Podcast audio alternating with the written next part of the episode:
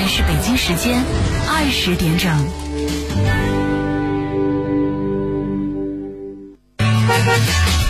FM 一零六五江西都市广播，快乐同行，美好相伴。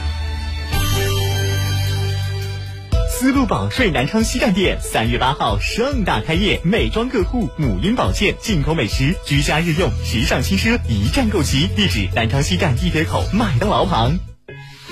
走遍四海八荒，春暖湖清，一路花开。这里是一零六五江西都市广播。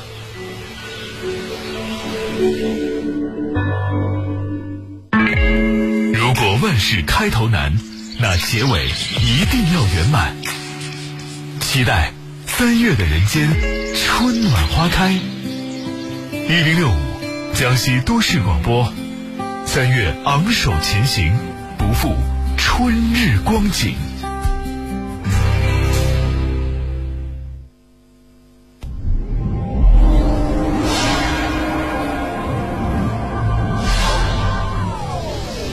每一个故事。都是一段经典传奇。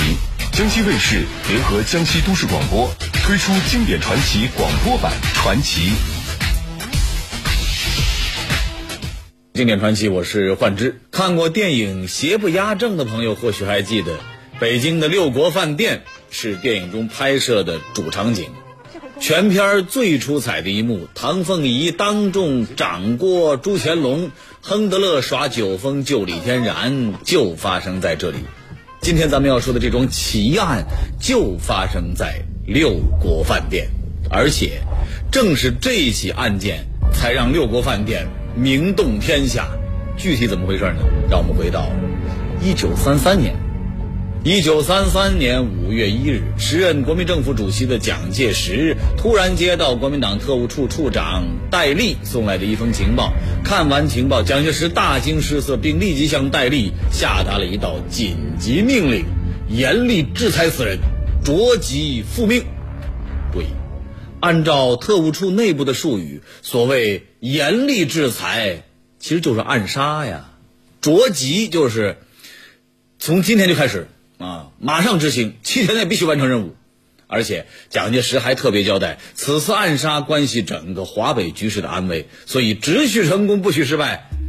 一个人的生死，竟然关系整个华北的局势。那么蒋介石所指的此人是何人呢？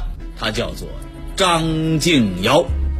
张敬尧，因为这个人太渣了，渣到在湖南曾经流传过这么一句话，叫做。张毒不除，湖南无望。了。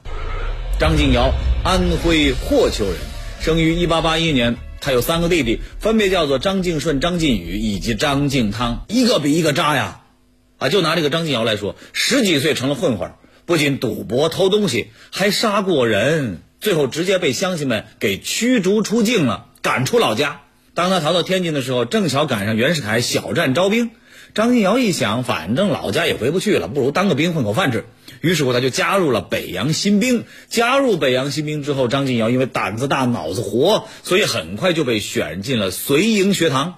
在民国军界，素有“北保定，南黄埔”的说法，这个随营学堂就是保定军校的前身呐。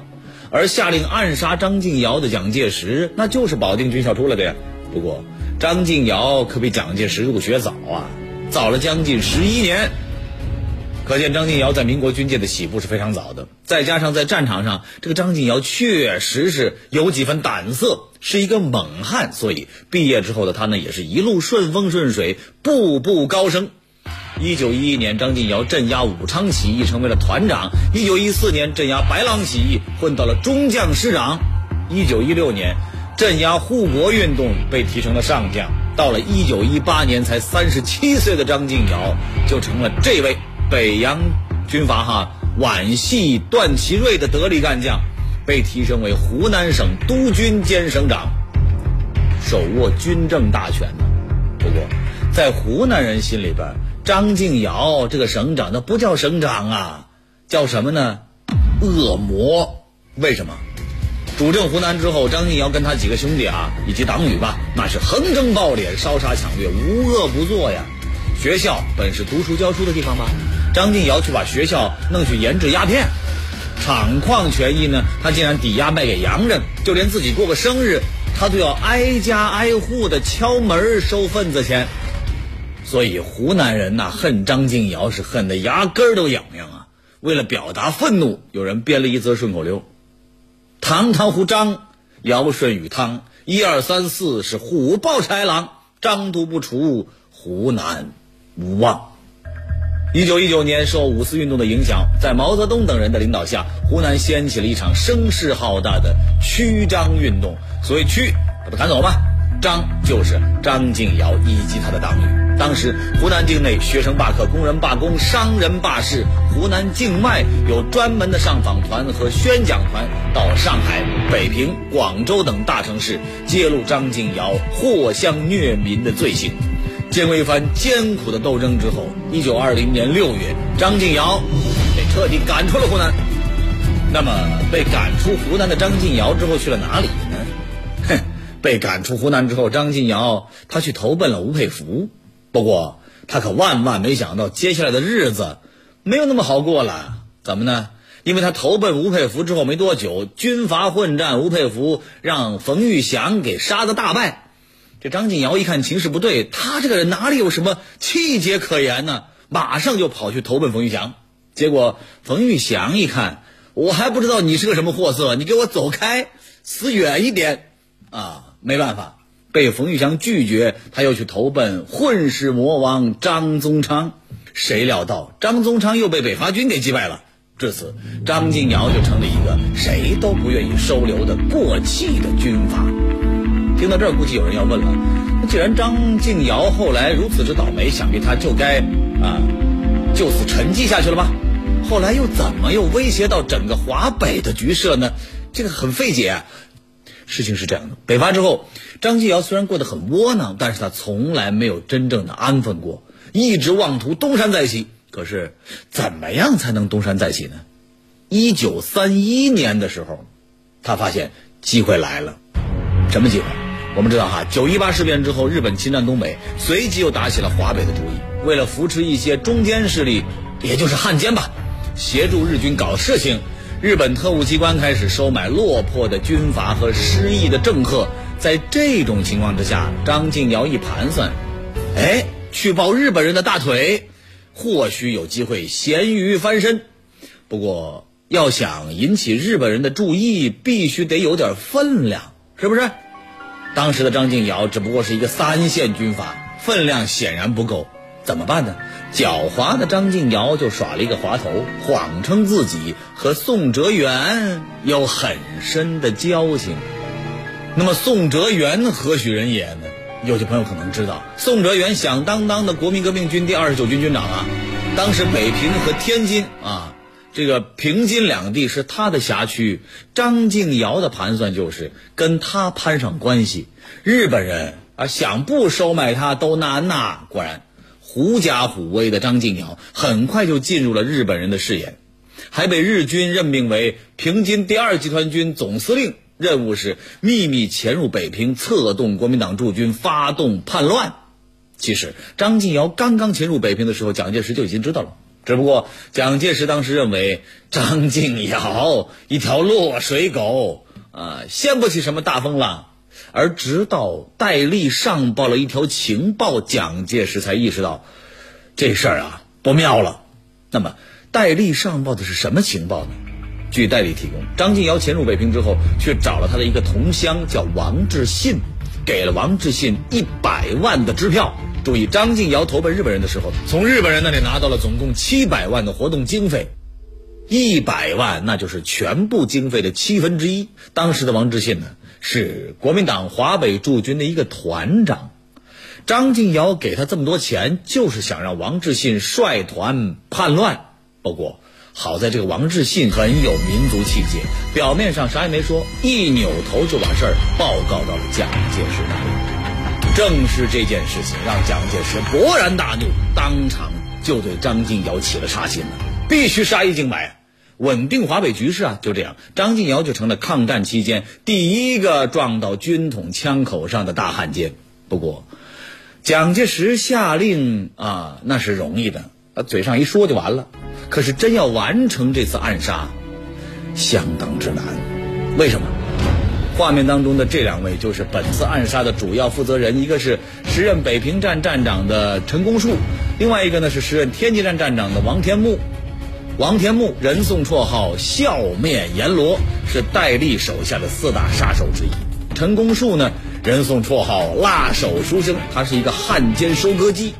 像什么石友三、王克敏、张啸林、傅小安、汪精卫等汉奸，都是在他的策划下实施暗杀的。必须说，这两个人当年就在军统内部也属于厉害拔尖儿的角色呀。可是您可能想不到，如此厉害的两位杀手，甚至可以说叫杀手之王，在刚刚接到暗杀张敬尧的任务的时候，都感叹：“这个天方夜谭嘛，啊！”臣妾做不到啊！哦，不是臣妾，属下做不到啊。嗯，哎，这奇怪哈。今天我们说军统，这感觉上军统那杀手如云，配置精良。然而啊，在一九三三年那会儿，军统其实还没有正式成立呢，没有军统这个说法。那么，当时从事情报和特务活动的主要机构叫什么呢？是一九三二年成立的复兴社特务处。也就是军统的前身了。这个机构主要以戴笠、郑介民、康泽等黄埔十三太保为核心，总部设在南京。陈公树所在的北平站只是下边的一个支部。然而，当时的北平站因为刚刚成立，几乎是要什么没什么。首先，人包括陈公树在内，总共才四五个人，而且都是些没有暗杀经验的菜鸟。其次，设备。太烂太次，次到什么程度呢？说来您都不信，北平和天津两个站合起来啊，加起来总共才一支手枪，加一辆汽车，搞什么啊？难以置信呐！这就是当时北平站的情况啊。但是条件再难，任务也得执行，因为在特务处没有讨价还价的余地。那么该怎么做才能完成暗杀任务呢？当务之急。那当然是先要找到张静尧吧。根据情报，张静尧潜伏在北平的东郊民巷，但是具体在哪儿，得靠行动小组自己找。那么好不好找呢？嗯，特别难。画面当中的这个地方就是当时的东交民巷，也是老北京最长的一条胡同，全长近三公里。在这么大的胡同里边找一个张敬尧，大海捞针。其次，辛丑条约签订之后，东交民巷一带就被划为了使馆区，享有治外法权，中国是无权管辖的，所以要在这里动手，行动小组不能硬来啊。在此，张敬尧当汉奸之后，非常清楚有很多人非常之恨他，安保措施一定做得非常周全。所以，一听说张敬尧躲在东郊民巷，陈公树和王天木立刻就。皱起了眉头，尤其是陈公树，因为刚到北平不久，对北平不熟，再加上没有什么经验，他想了半天儿，嗯，没有什么招。好在本次行动有王天木在，为什么？原来啊，王天木虽然只是天津站站长，但是早年间为了方便子女上学，他很早就搬到了北平。所以，对北平这座城市，他比陈公树要熟悉的多。此外，王天木比陈公树更有经验。出任天津站站长之后，不到一年就把天津站整治的有模有样的，构建起了庞大的地下情报机构。那么，王天木有什么想法呢？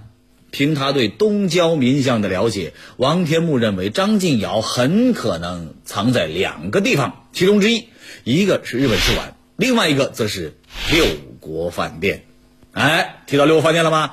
一开始就说六国饭店，而六国饭店的可能性而更大，为什么呢？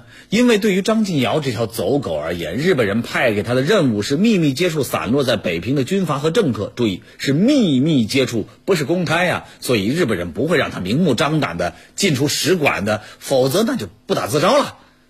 而相比之下，六国饭店则要安全的多，为什么呢？画面当中的这栋建筑就是六国饭店，它是英法美德日俄六国合资建造的，而且是北平当时最高档的饭店之一。里边不仅有住宿、餐饮，还有各类的娱乐服务。出入六国饭店的人基本上是当时上流社会的达官贵人，当然也有一些下野的军政要员来此避难。比如说，一九一七年复辟失败的张勋，当时走投无路，就一头扎进六国饭店躲了两个月。再比如说，民国初年的曹锟、黎元洪等人，政治上失意之后，也在六国饭店暂避了一段时间。所以，从张敬尧的角度来看呢，躲在六国饭店既有利于探听风声，又便于接触要人，是安全便捷的不二之地啊。当然，这是理论上的说法。张敬尧他。也会顺着这个思路、这个逻辑这么想吗？为了尽快的摸清张敬尧的具体藏身地点，接到命令的当天晚上，王天木就在六国饭店开房蹲点了。可是，当他蹲到第二天天亮的时候，心里有些不踏实了。怎么着呢？因为辛苦观察了一个晚上，张敬尧影子都没见着。难道之前的分析错了吗？就在王天木为找不着张敬尧而心里不踏实的时候。其实还有一件事情呢，也让他和陈公树感到头疼，什么呢？那就是上峰啊没有配备杀手。注意啊，上峰不仅没有配备杀手，下令的时候，蒋介石还特别强调，杀手必须是黄埔出身。为什么？就因为他觉得只有黄埔军校的人才最靠得住啊，因为他是校长嘛。您看看，就七天时间。人少设备差也就算了，连杀手都要自己找，而且还有要求必须是黄埔背景的杀手，这也太难了吧？还好，天无绝人之路啊！就在陈公树为杀手人选抓耳挠腮的时候，有一个人毛遂自荐，说他愿意一试。此人是谁呀？就是画面当中的这位军统著名杀手白世维。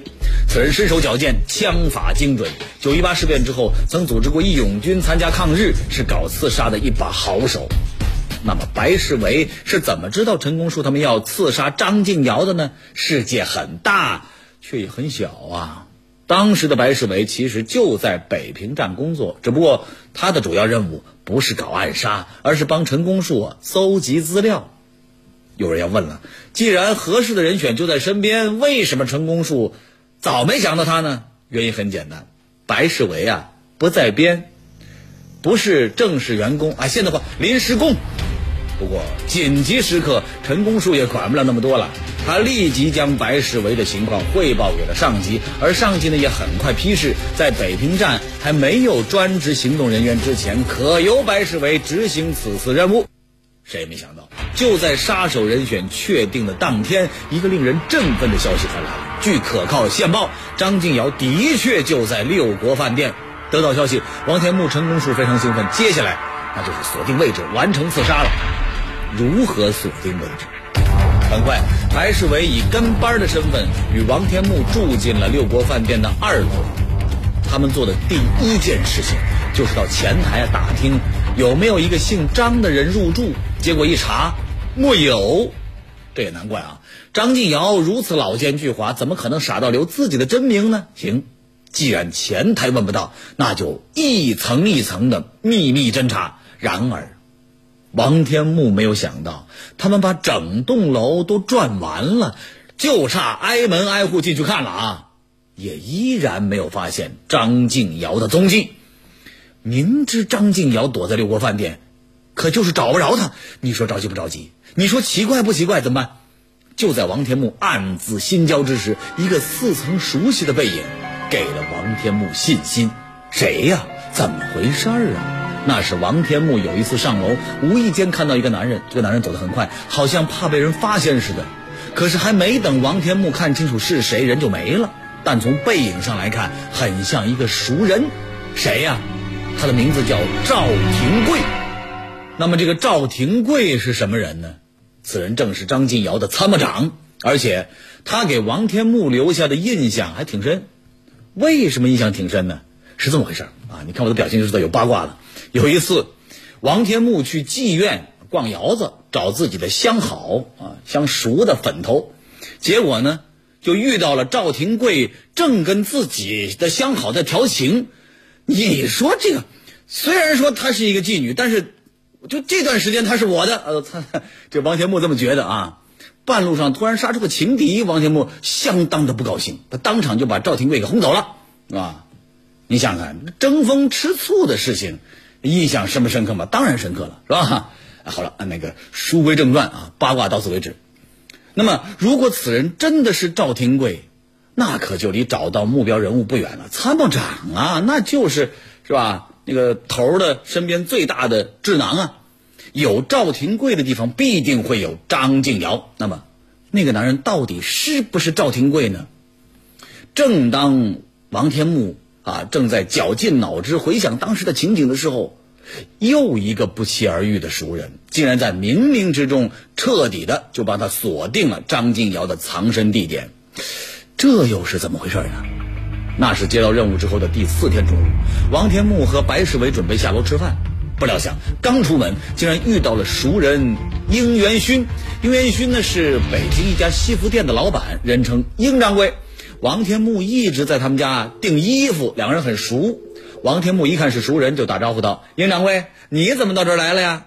谁知道英掌柜一边在下巴颏比划啊，一边说：“有个下巴长了一撮毛的督办。”做了两套衣服，让我今天来试样子。下巴一撮毛，王天木内心不由得一阵狂喜。天助我也啊！为什么？因为张静瑶下巴一撮毛。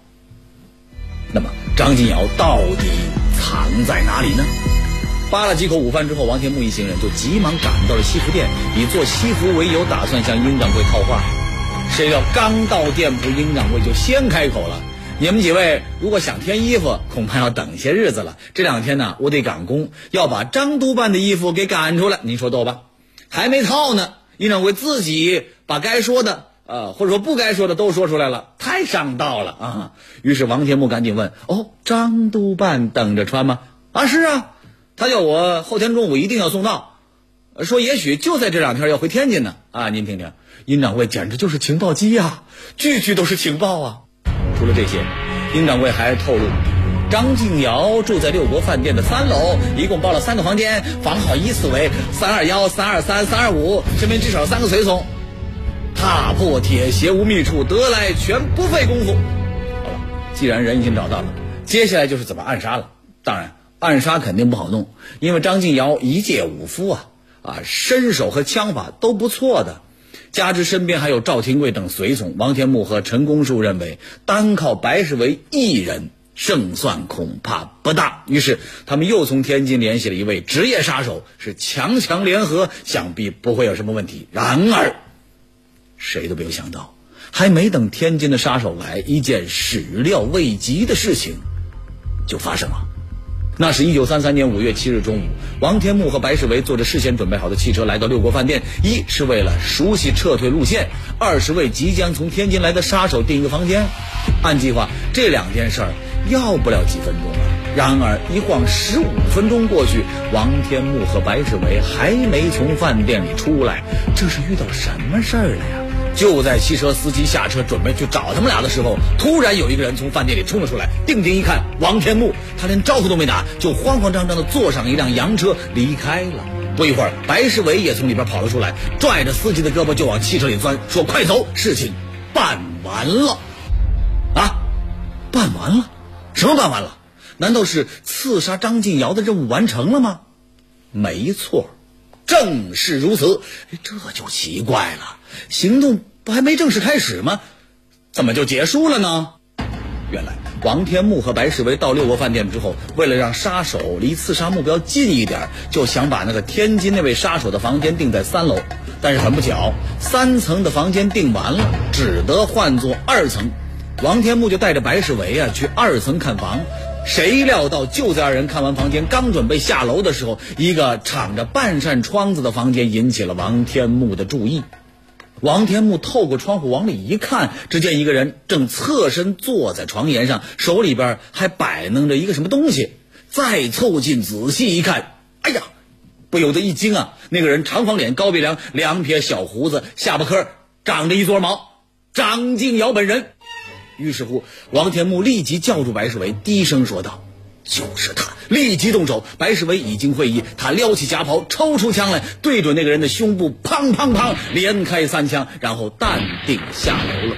一九三三年五月八日，也就是刺杀的第二天，据可靠线报证实，张敬尧已确定在德国医院不治身亡。这就是军统的第一次暗杀。从过程来看，很大程度带有运气的成分，但是结果很完美，目的达到了，己方毫无伤亡，也没有惊动日本人。那么，我们不禁要问了：当时的张晋尧不是说住在三楼吗？为什么会独自一人出现在二楼的房间里呢？唉，只能说都是天意啊！上前安排好的。原来张晋尧有抽鸦片的瘾，每当他吞云吐雾的时候，总不希望有人来打扰，于是乎就派人在二楼又单独给他开了一个房间，就像烟馆似的，同时也可以固步一阵嘛。谁知道鬼使神差，就撞到王天木他们枪口上了。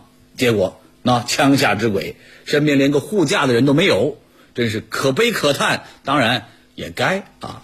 好了，今天节目就是这些，咱们下期再见。欢迎明天同一时间继续收听《传奇》。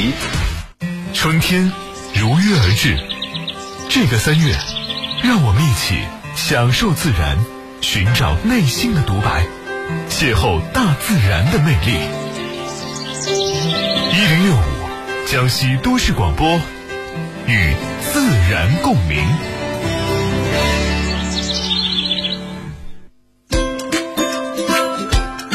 火灾防范知识：火灾起，怕烟熏，鼻口五块湿毛巾，身上起火地上滚，不乘电梯往下跑，阳台滑下捆绳索，盲目跳楼会伤身。最动人的发展色彩是绿色，最普惠的民生福祉是生态。大型绿色生态融媒体活动——中国森林歌会，让好生态与好声音同频共振。二零二三中国森林歌会再出发，“一带一路”共唱和合，生态领航，美美与共。这一次，让我们与世界走向生态文明的交响乐。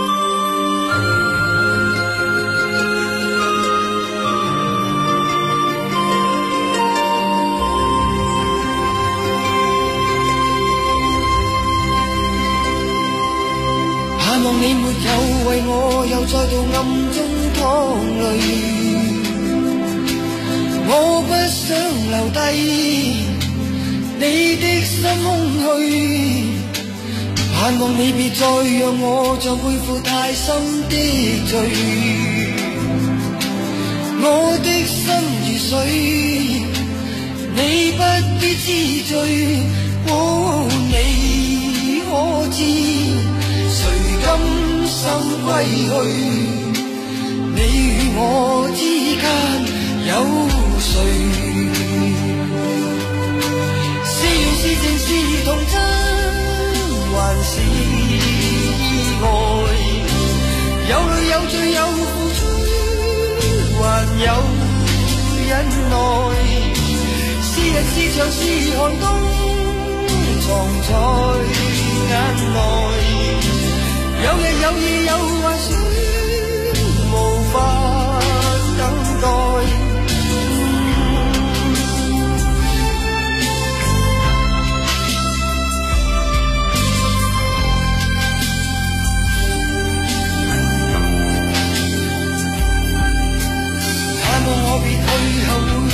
在远方相聚